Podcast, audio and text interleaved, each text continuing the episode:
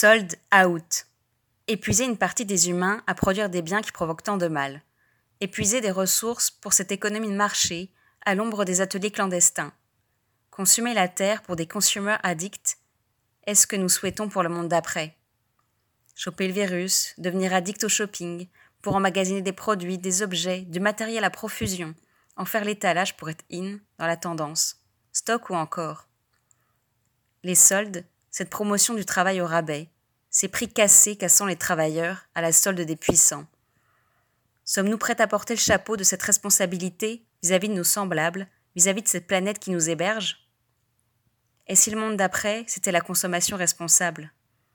Plutôt que des produits de Chine, préférons chiner dans les remises. Promouvons la relocalisation de nos fabriques au profit du bien commun. Prêt à en connaître un rayon?